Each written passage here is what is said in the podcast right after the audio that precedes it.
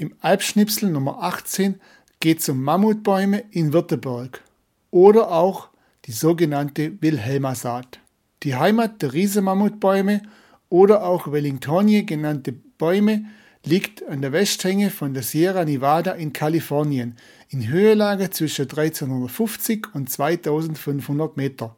Entdeckt wurde diese Art erst im Jahr 1852 und bereits 1853 schickte Botaniker größere Samenmengen nach Europa. Und der König Wilhelm I. von Württemberg ließ kurz vor seinem Tod, also 1964, noch Samen nach Württemberg importieren.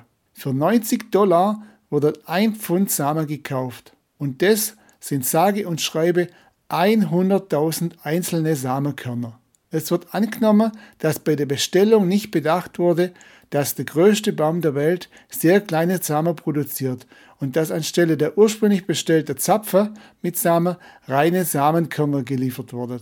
Und von der Wilhelma-Saat wurden über 5000 Exemplare heranzogen, von denen noch 35 Exemplare im Mammutwäldchen im Zoologischen Garten in der Wilhelma in Stuttgart stehen. Und viele weitere Exemplare aus dieser Saat wurden im ganzen Südwesten Deutschlands verteilt gepflanzt. Eine größere Anzahl dieser ab dem Jahr 1866 in Württemberg ausgepflanzte Bäume der Wilhelma-Saat lassen sich in Stuttgart, der näheren Umgebung oder auch im Nordwürttemberg, auf der Alp natürlich, im württembergischen Teil des Allgäus bis zum Bodensee nachweisen. Die eindrucksvollsten Zeugnisse der Wilhelma-Saat stehen im Rosensteinpark in Stuttgart, im Wernhaldepark im Osten von Stuttgart oder auch mehrere Standorte im Schönbuch. Größere Anpflanzungen gibt es in Welzheim, Lauch, Wüsterrot, Mohat und im Auerwald bei Backnang, in dem auch der höchstgewachsene von der Wilhelma-Saat mit nahezu 60 Meter steht. Und wir haben auch übrigens schon mal über eine Wanderung berichtet, die an Mammutbäume vorbeigeht, und zwar über den Hirschgulderweg bei Balingen in der Podcast-Episode 75. Das ist übrigens schon zwei Jahre her.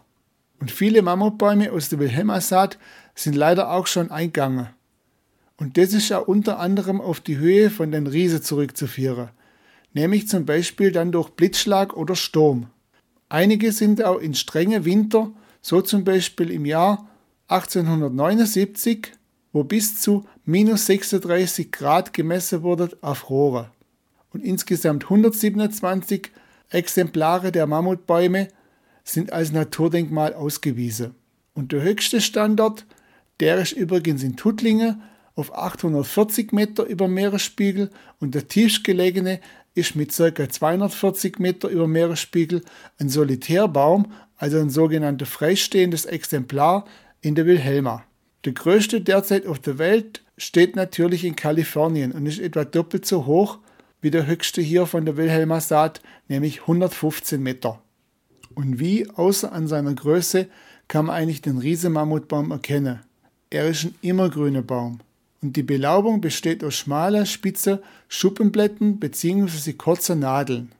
Und ein gutes Erkennungsmerkmal vom Riesenmammutbaum ist die orangebraune bis dunkelbraune und tief längsrissige, faserige, schwammige Borke.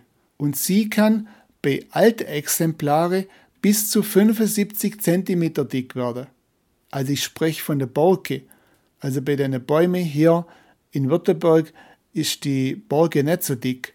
Aber wenn man an den Baum kommt und man fasst den an, dann merkt man schon, das ist was ganz anderes und das fühlt sich extrem warm an und daran kann man den Baum sehr gut erkennen. Speziell an der Faserigkeit und an der guten isolierenden Wirkung. Und die spezielle Funktion der Borke ist nämlich auch der Schutz vor Waldbrände. Und so bei so einem tausendjährigen Leben für manche Exemplare kann ja so ein Waldbrand auch öfters vorkommen.